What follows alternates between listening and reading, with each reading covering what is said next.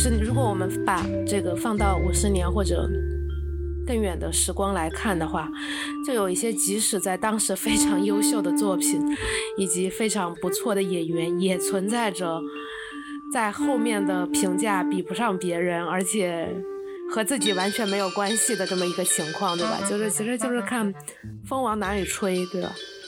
也是有可能的。嗯，对，差不多就是这个意思。嗯嗯，但我其实是想说，那我们其实还是要考虑，就是我们刚才考虑了一种情况，就是说像鲍家这种情况，鲍家这种情况就是，呃，我称之为就是可能在当时他一方面他的实力啊，包括他的长相，包括他的风格是符合这个接下来的潮流的这种。那其实是属于运气好的一一方面吧。那另外一方面，我觉得可能也存在一种情况，就是说这个演员同类型的演员也有，嗯而且也有不少，但是呢，他就恰好能够去出演这些接下来可能会成为风潮的作品。但另外一些演员可能也说不出比这个演员差在哪儿，就没有去能接到更多符合潮流的作品，所以没有在这个影史上或者影迷里面取得更高的地位也好。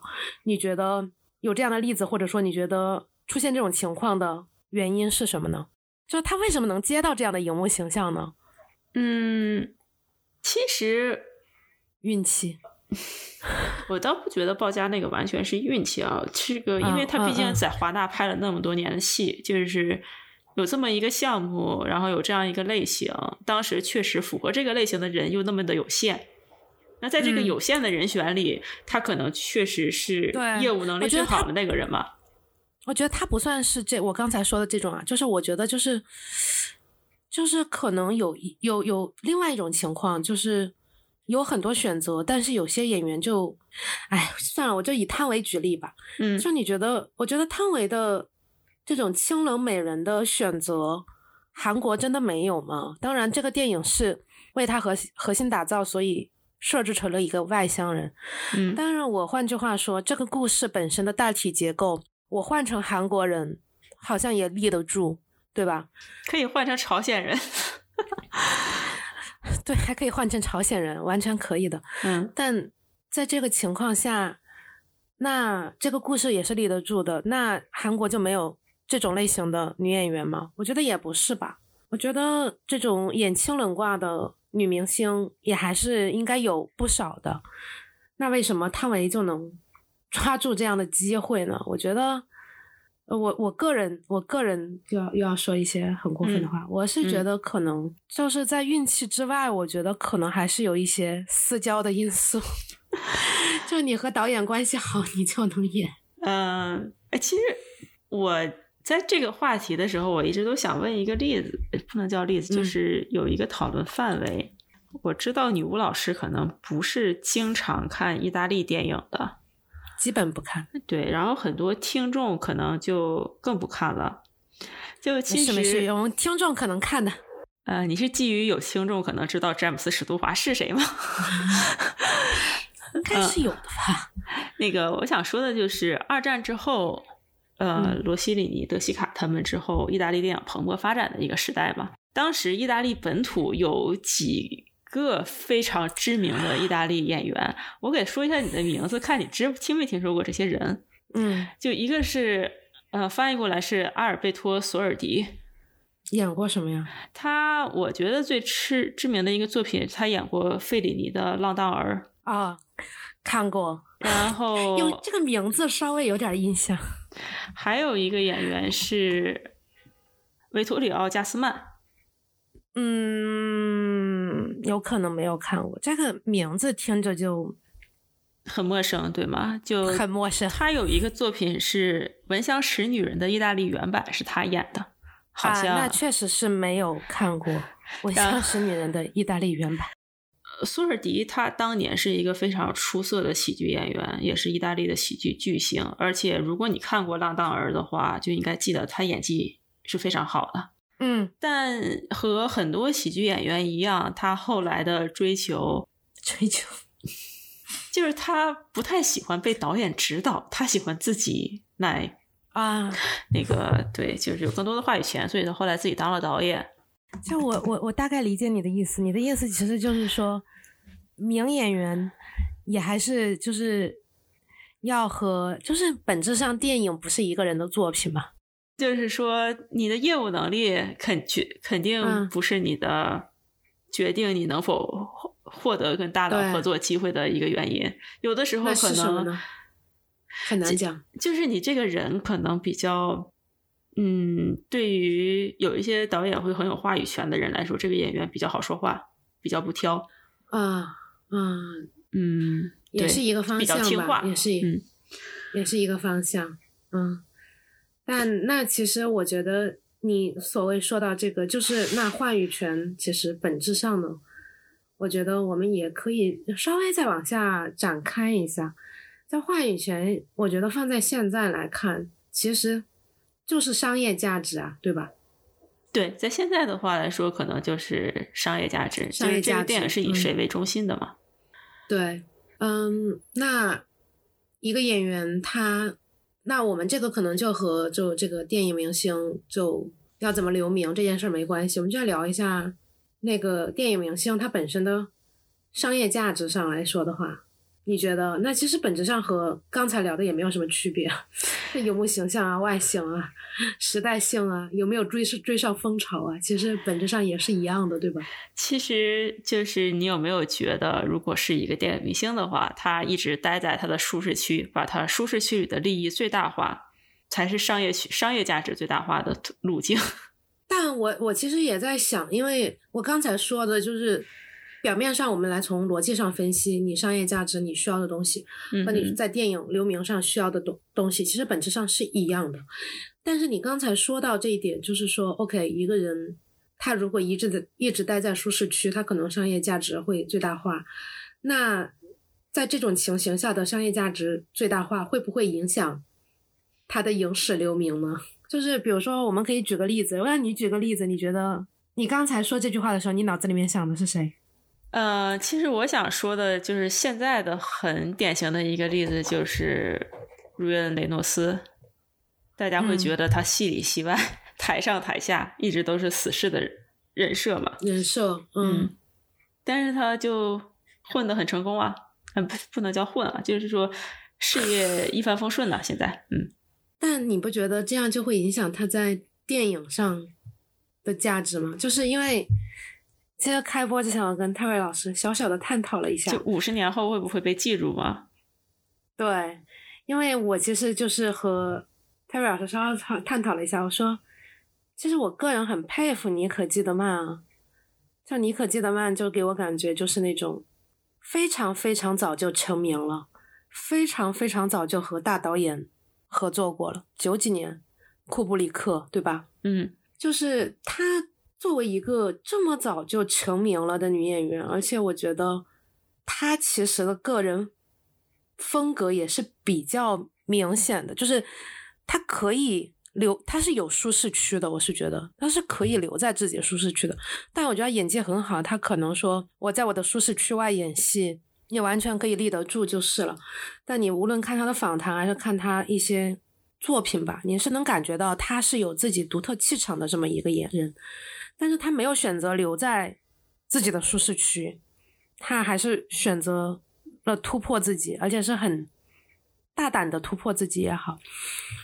不仅是说他去出演了像一些比较有争议的片子，像《狗镇》啊这样的，甚至也出演了一些我觉得，那他到后期也会出演一些可能不怎么样，也不能说不怎么样的电影吧，就是不怎么样的、不怎么有挑战的角色，或者嗯一些比较非常商业性的片子，帕丁顿熊这种片子。然后呢，他也会去出演像《红磨坊》这种要唱歌、对唱功要求那么高的片子。他的选择其实是非常的广泛的，而且是在某种程度上来说，我觉得至少是及格线往上的。那这样的演员本身，他不会说我们在五十年之后就会觉得啊，他真是一个好演员的可能性会高过那些一直都在自己的舒适区里面演戏的演员嘛。我我好像上一期也说过了，我这期可以再说了，就乔治克鲁尼这种永远都在演演就非常有魅力的男性 的这么一些方式吧。就当然，乔治克鲁尼肯定也演了很多影史会可能会留名的电影，但是从这个演员的价值上来说，他可他可能在追求商业价值上可能会更容易，因为你。你一直停在你的舒适区，观众走进电影院，他就会有这样的期待，他看到的东西也和他的期待的东西不会有太大的差池，对吧？你知道商业价值更大。提到乔治克鲁尼，我现在只能想到什么吗？什么？你是不是还没有看过《古迹卫士》？一部豆瓣评分五点四的电影，我是真的不想看。其实我觉得给他四点五都不过分，因为他真的很难看。就五点四是我刚才编的，我没有查，但我印象中是六以下。真的很难看。呃，乔治克鲁尼，我倒不觉得乔治克鲁尼一直都待在舒适区啊，就他也合作过，是舒适区啊。他也合作过一些很奇怪的导演，但他的角色没有太大的突破吧。有没有可能是因为他演技就是不如尼可基德曼呢？就是他可能有想突破的想法，但是他没有这个实力呢？就跟他导演电影一样。天呐，这些话说出来都好像在黑他呀！就跟他导演电影一样，就乔治克鲁尼的电影，就我们又要聊一个江湖传闻了。嗯，乔治克鲁尼的第一部电影真的是乔治克鲁尼本人导演的吗？那个那部电影叫什么来着？危险心灵的自白。晚安，好运是第二部，嗯，第二部危险心灵的自白。对，那他的第二部电影是他自己导演的吗？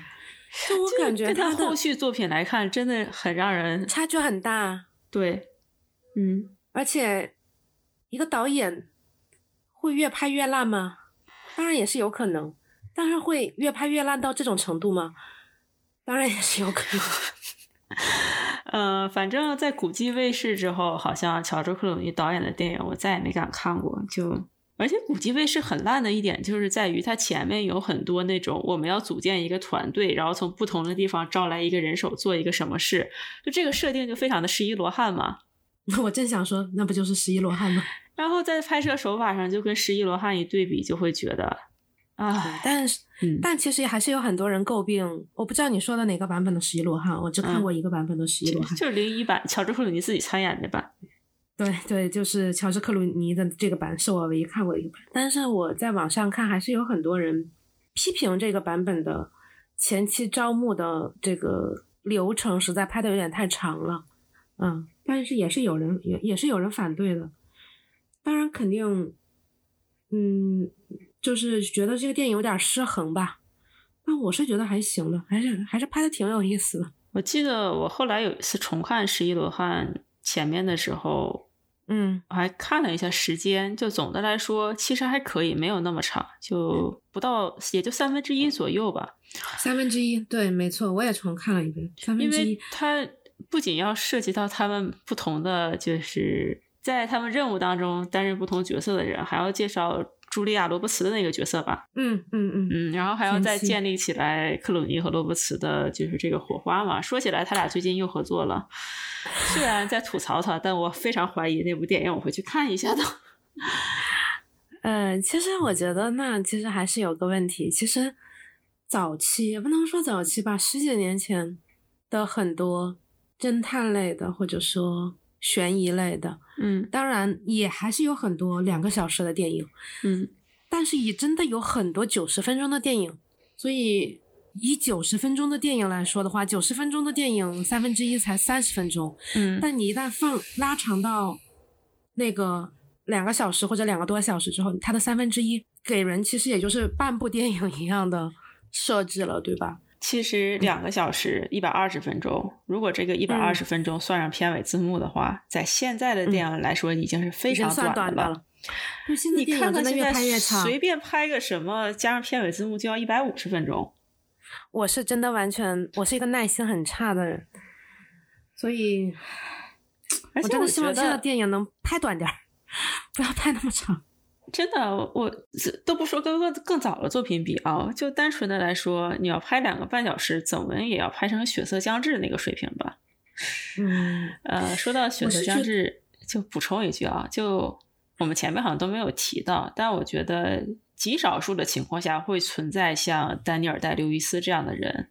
他怎么了？他被观 众记住的原因不是说是流行文化，也不是说他英俊的外表，而是单纯的是他在他的业务能力上啊达到了一个高度。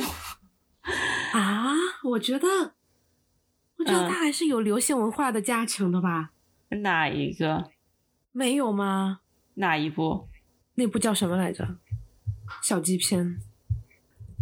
我们说的是丹尼尔戴刘易斯吗？对啊，他演过小鸡片吗？啊，不能叫小鸡片啊！哎呀，当然是不能叫小鸡片了，但是嗯我称之为的小鸡片，就那种谈恋爱的那个叫什么来着？你不会是说《纯真年代》吧？啊，对对对，那个那个只不过是那个老马拍一些非黑帮电影的题材，你也不能称之为他是谈恋爱的电影啊。就是谈恋爱的电影，而且那部就是在他的作品里面就是知名度很高啊。嗯，我觉得还是他。我觉得你说他和 PTA 前些年那个 裁缝片是谈恋爱的电影，我还更能接受一些。裁缝片是哪部啊？这叫什么来着？嗯、就是他演个裁缝那个电影，就很谈恋爱片儿。但是嗯，你觉得？你觉得《纯真年代》不是？嗯，我觉得还是是啊，我知道了。我、不好意思，我没看那个《魅影逢将》是吧？对，嗯，他俩严格意义上都。不能叫谈恋爱的电影啊。但如果二选一的话，那我觉得你非要你那那那嗯现在 OK，、那我们现在最后可能刚才也聊的逻辑不是很清晰，不过我们最后可以再来聊一下演技，因为有一个我特别想聊嗯的演员嗯就是梅姨，嗯就是第一啊，就是大家都知道，就是梅姨的演技是公认很好的，对吧？嗯你嗯你觉得她演技好吗？那个你分年代来说啊，就年轻的时候，这么说好奇怪，就七八十年代的梅姨演技是很好的。嗯嗯，没没错。然后其实现在就存在一个问题，也就是他在他，呃，说他老了可能有点不尊重人，就是后期稍微后期一点的作品里面，就已经看到很多，包括他合作过的演员，包括他合作过的导演，甚至是就是剧组，甚至是一些影评人都会批评他，就是说他演的很好，但是他演的是没有融入到这个电影里面的，就他不会管你其他人怎么在演，我只会想我怎么演。就近些年梅姨的作品，我唯一印象比较深的就是她和斯皮尔伯格拍的那个那个斯皮尔伯格，《华盛顿邮报》，呃呃是叫这个吗？呃是呃这部嗯、近期嗯、还算行吧，行行 OK 啊，对，还有一个，就你应该没嗯有看过，就去年他拍了一个在游轮上的电影，好还是前年？哪嗯，我其实想说，嗯，你说，嗯。我其实想说的那部电影，我都已经不太确定算不算是最近的了。我最近突然有点你不会想说铁娘子吧？啊，不是铁娘子，不是铁娘子。铁娘子怎么说呢？毕竟，我觉得他这这种类型的片子，他这么像他这么演，倒也行，倒也行。而且我觉得，因为我有看他演过一个，就是一个中年中老年夫妻，然后出现一点情感危机，然后两个人一起去做心理咨询的片子。这个好早了，这得十年前了吧？对你听我说完，你听我说完，我就觉得，呃，他演这片子，他搭档的也是一个知名男演员，我现在都有点卡壳，有点叫不出是 Alex Baldwin 吗？啊，不是，不是，不是，不是，不是，哎那是另一部应该不是。那你说的是另一部，嗯，哦，是然后那个 Tommy Lee Jones，啊，好像是，好像是，然后里面还有那个 Stephen Carell，好像是，好像是。嗯然后我就会觉得说，在这部片子里面，他也演的蛮用力的，但是因为给他配戏的男演员也是知名男演员，所以你并不会觉得他的这么用力的演戏就会让你出戏，就大家都能就是接得住。但是现在他就有一些演的有一些电影，就反正剧组反馈就是说，可能年轻演员或者说剧组除了他之外的其他人接不住他的戏，但是他也并不会配合其他人去把这个东西的整体性做得更好，他就会演出来之后让所有的影评人都说其他人没接住戏。那这种演员这样的做法是好的吗？那如果我们从作品来看，这样其实不会帮助他在青史留名。但是我们如果从演员来看，那其实他的这一套演戏的方法，或者说他的这一套做法，确实让他成为了，我觉得基本上问所有人没演技好吗？大家都还是说很好的。我觉得，嗯，他本来他现在已经进入到了一个他现在退休，他也能他也能留名的阶段了吧？嗯，有乱演戏的阶段。不，就他留名绝对不是凭借他现在的作品，我感觉啊，就肯定是他七八十年代的那些作品。像帕西诺他们也是这样的。你说现在确实，对吧？但呃，我想说的就是，你不觉得其实现在的梅丽尔·斯特里普，或者是说，嗯，就跟很多七八十年代也曾经很知名的。女明星，就比如说戴安·基顿，嗯，呃，雪莉·麦克莱恩，就七十年代的时候来看的话，其实斯特里普他合作过的知名导演没有那么的多。嗯，你觉得他的未来成就会更高吗？和戴安·基顿？我觉得他俩现在不用比未来了吧？这么说好奇怪呀！就难道？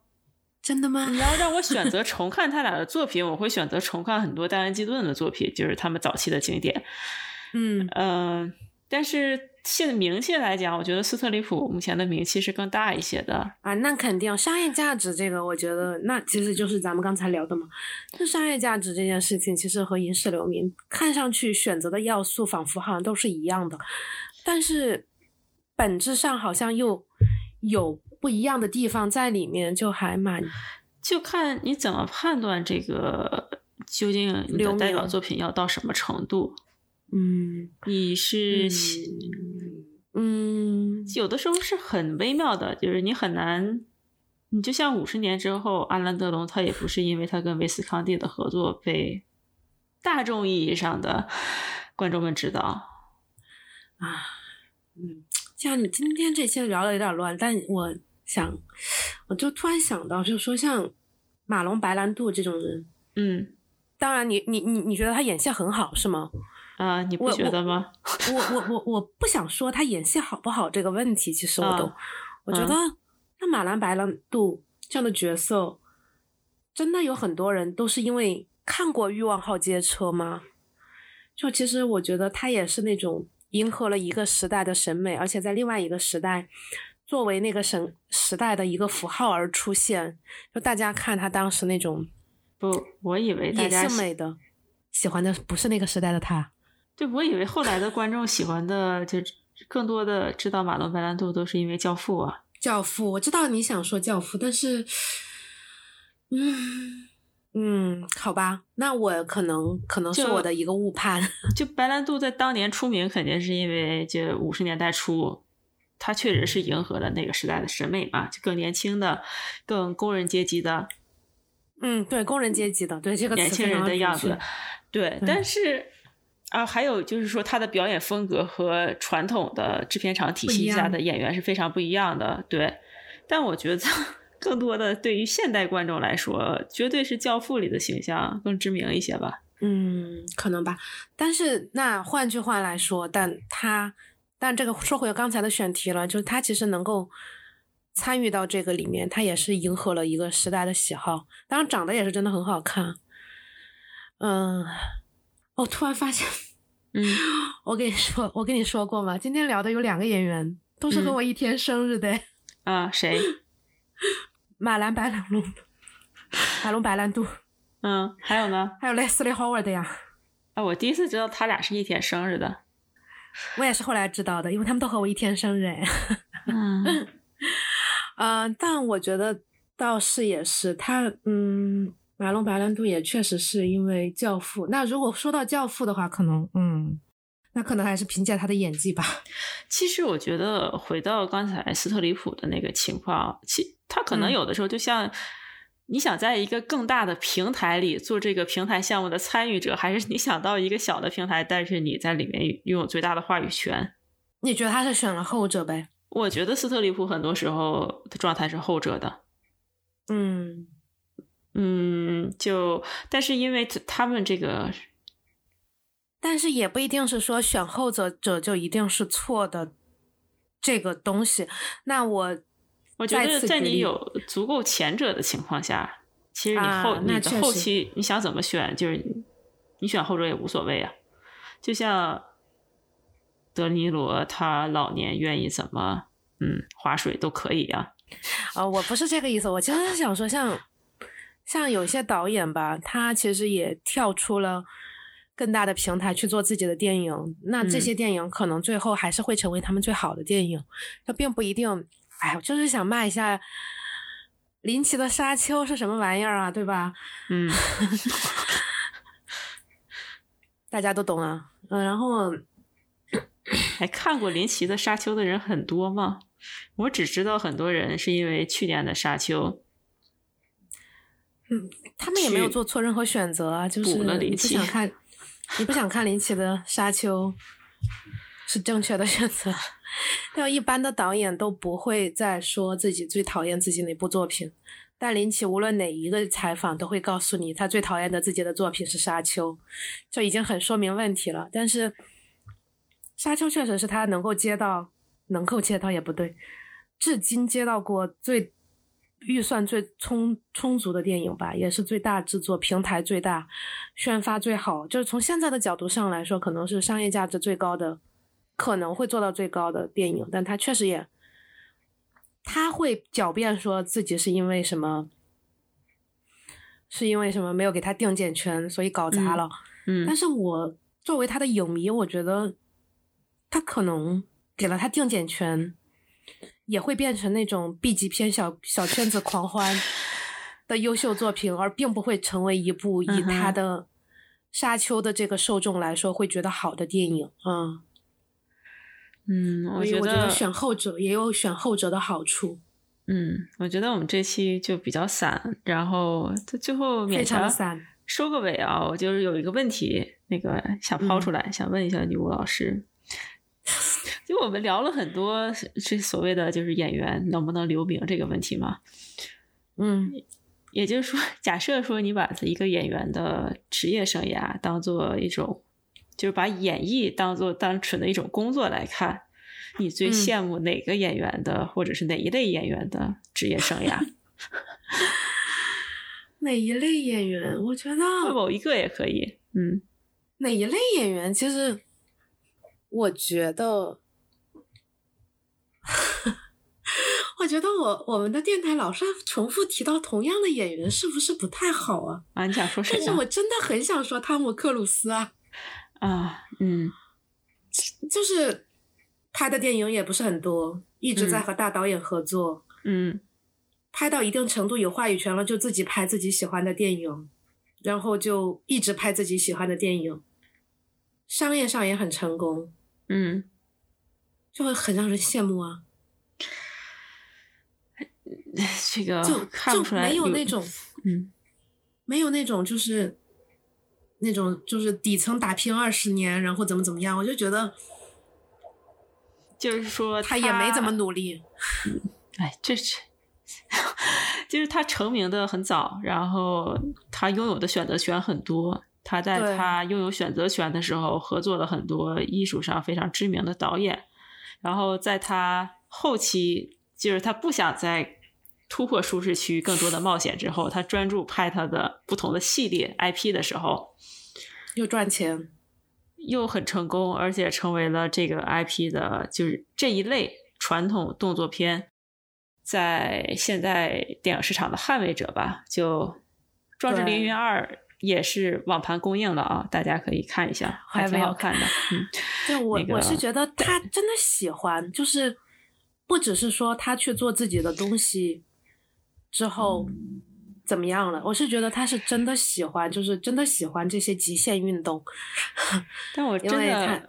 嗯，我真的嗯没有看出来女巫老师是一个这么热爱工作的人。就我是觉得你，但我我是说，我觉得我羡慕他的，就是我觉得，因为我不觉得他是为了工作去工作啊，嗯，就他就是真的喜欢这些东西，所以他去做，这就是我很羡慕的一个状态。但是他工作的真的很拼，嗯，就天呐，我觉得这么一对比，我的答案就显得特别不求上进。你知道我想说谁吗？谁？亚当·桑德勒。为什么？是不是一个很意外的惊喜？为什么？你想，我觉得他绝大部分的职业生涯的时间应该都是在拍，尤其是他非常早的就和 Netflix 签了那种喜剧合约嘛。然后你就看他的这些电影的内容，无非就是带着他的哥们儿、他的好朋友们，拖家带口一起去一个风景非常美丽的地方——西班牙、意大利。或者什么有海的地方去度假，然后顺便拍个电影，在网飞上上一上。绝大部分我都没有看过，但他那份合同赚了很多的钱。但是这个这是钱的部分，但是他在不赚钱的时候，他就会拍出来像原钻啦，还有他早年和 PTA 的合作啦。就是你可能赚钱了十年，然后偶尔拍一部东西，证明你不想这么做，只是因为你 prefer 赚钱。但我觉得，但我觉得划水赚钱，嗯，但但我觉得你这个也有你说努力也好，说不努力也好，但我觉得你这个就是属于那种，还是要过段时间证明一下自己，还是要过段时间工作一下。我觉得汤姆克鲁斯现在已经不能算在工作了呀。我觉得汤姆克鲁斯的，这他只是汤姆克鲁斯拍电影不像度假呀，不是，只是你不喜欢他的度假方式。他自己度假的时候也是搞极限运动的。那你要这么说的话，似乎，嗯，我的还是有一有一定的道理的，对吧？真的，因为你听所有，无论是他最新拍的那部《碟中谍》的什么，就疫情期间拍摄的片场录音，听上去的状态真的很不度假哎。就是整个电影工业能不能复工都都在看着我们，然后有些人居然不戴口罩，就是明显是那种工作上非常严格的人，嗯，对自己要求严格，对团队要求也很严格。就但我觉得只是因为他是这样的个性，但是这件事对他来说已经是度假了。这个，嗯，确实我没有。Anyway，那个反正我的选择是这样的，就看上去拿钱混日子，然后偶尔证明一下自己，嗯，这种不求上进的想法。但是能偶尔证明一下自己那个点还是很关键的。我 必须要说，《原钻》是一部非常好看的电影。如果真的还有人没有看过的话，比如像女巫老师这样的，推荐去观看一下。哎，我也一直忘了，一直忘了。好，回头就看，回头就看。嗯，那我们今天其实非常松散的讨论了一些，呃，关于演员的影史留名。其实可能就是举例比较多。其实我们想说的话，可能也就是，但我们今天几乎是抛开了演技来说的，因为我们觉得至少你要达到合格线。所以影史留名，外形、运气，时代的机遇了。时代的机遇都很重要，所以也是劝一些明星粉丝不要想太多。这个 有些东西都是天注定啊。嗯嗯，对，其实这个起源就是因为因为某一些明星的粉丝想的太多。对，我们再来回复一下我们的主题，就是不要想太多，都是机遇。嗯，对，其实就回归到了，既然我们从分手的决心开头，就再讲回汤唯嘛。我个人是觉得啊，看一些想的很多的明星粉丝的这个反应，其实也可以证明了汤唯目前的事业选择是对的了。就他这个年代的大陆女演员，可能在国内确实也没有很多更好的机会。汤唯现在还能在国内？接戏吗？国内好像不让用汤唯了，是吗？好像是因为这个原因，所以他才远走他乡的，并不是说就他这个好像选择是有一定的，这个我不是很审查因素吗？对，就是现在国内的导演不能不太能能用汤唯，所以他这就是在这个前提下，他才远走他乡，并不是因为为了自己的事业追求远走他乡，然后抱上了大腿。其实其实他好像不是的，就并不是完全自主选择，有有一些被迫的成分在里面的。嗯，我觉得这段要下面这段要成为海外特供版啊，那个。就之前贾樟柯不是说过吗？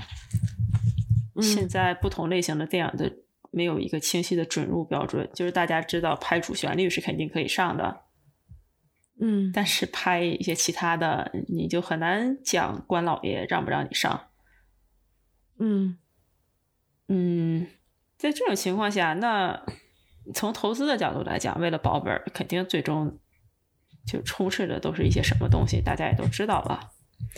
嗯，所以，anyway，不管是就即即便市场允许汤唯在国内拍戏的话，我不知道他有没有被那个审查的原因不可以再拍。其实，即便他可以拍的话，其实也没有什么选择。就他们这种女演员来说，嗯，你可以选择很多的主旋律了，但是大家也都知道，主旋律里的女性角色。或者是男性角色，无非也都是一种工具人了。就我稍微看了一下，其实就是说汤唯拍了《色戒》之后就有封杀的传言，但是他其实拍完《色戒》之后，应该在国内还拍过别的片，拍过很多电影啊。嗯嗯，对对对，但是就是说，就是有封杀的传闻，就撤掉了他的很多宣传啊、代言啊之类的，导致他压力非常非常的大，然后。在此期间，他虽然在国内也接了一些戏，但是好像也是，就是各方面因素影响。但这些其实可能是其次的，就是因为他拍了《色戒》之后，他发现就是因为他是二零一一年拍的《晚秋》吧，就是那个韩国的那个片子。对，没错，他在此之后就发现，在国外其实那个发展能发展的更好，他就。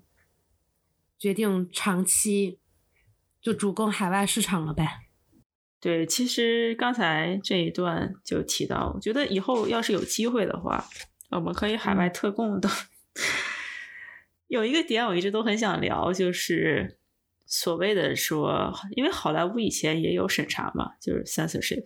海思法典的时代，嗯，但我觉得如果有任何一个人敢说，就是所谓的我们现在的状态不过是如何如何，国外也怎么怎么样，就是这种 whataboutism，嗯，就是睁眼说瞎话呀。首先来讲，当年的哪怕是在当时的海思法典的时代，它的标准也是很明确的嘛。就你这些标标准，现在看来是很可怕，是很可笑的。比如说夫妻不能。在一张床上出现，然后接吻不能超过几秒，不同种族之间对不可以有暧昧关系。我理我理解这些标准都是很可怕的，但是他的这标准是很清晰的，甚至还有像当初那个威尔斯拍《公民凯恩》的时候，他会特意的留下一些就明显挑战标准的片段，就比如说有去什么妓院的场景。然后他们审查的地方就会说你这段不行，肯定要剪。呃，但是就相当于转移了审查部门的注意力嘛，然后就可以把一些更隐晦的东西留在了他的电影里面。但是现在，你觉得国内也没有一个非黑即白的标准呢？嗯，就是这样。我理解你的意思，就是当我要合规的时候，我只要有标准，我永远可以合规。对啊，你的标准不清晰，你永远可以都违规。嗯，但是我现在就是，比如说，如果是一个我拍出一个片子，审核部门跟我说哪哪哪哪哪哪哪哪哪不行，得改，其实就都不是大问题。大问题就是他不告诉我，他只是告诉我不合规。这就是他们掌控这种生杀大权的快感嘛？嗯，这种就是。有规矩其实不可怕，规矩再细致都不算特别可怕。但是可怕的就是这个规矩，就是这个说的可能又有点太过分。就是这种人治和法治，就法律就算再不规范，它也是明确的，对吧？但你一旦有些东西是人质参与进来，没有人是你肚子里的蛔虫。但我觉得这一点可能有时候和审查制度，就已经超越了审查制度，对我觉得是我是是涉及到问责制度，就大家已经都不想超越到当背了影锅的人。已经超越了影视审查制度。就是为什么我们的审查官员会怎么怎么样？就 anyway 这一段肯定是要海外特供了啊，就是这个情况。我们下下面我们结束一下海外特供的段落，我觉得最后必须要给那个我们这期的录音指导。假设大家觉得音质好的话，一定是我们录音指导的功劳；如果大家觉得音质不好的话，肯定是我们没有学好。对，思金老师，感谢地下思金老师，对我们进入了幼儿园一般的指导。思金老师甚至甚至问我说：“你听对方声音的时候，不要开功放这个，你知道吗对，我就想说这句话，就是那个在思静老师的指导里，最后对你们录的时候要插上耳机，不要外放声音，是知道的吧？这个这句是知道的吧？就非常的？”就是有一种那种，就是有一种那种 IT 狂人里面，你开机重启过了吗？的那种技术团队的感觉。嗯，谢谢思静老师。嗯，好的，那我们这期就到这里，然后下期的话就看一下大家的反馈，还看一下有什么热点可以蹭，这期录的实在太长了，我觉得有可能会中间会删一些啊，或者分上下嗯期，对，嗯到到时候看吧，到时候看大家听到成品是什么样都行。然嗯后真的，嗯，有点枯竭了，需要大家给一点 idea。最好呢，就是无论是通过什么样的方式吧，希望大家跟我们聊一聊，希望能听到的内容，或者说你的一些想法，我们也可以根据你 根据各位的选题来决定我们的选题，因为我们真的最近不太知道能聊什么。嗯，这次是要想蹭一下汤唯的热度，大概也是没能蹭上就是了。这期先到这里啊，谢谢大家，嗯，好的，拜拜。拜拜。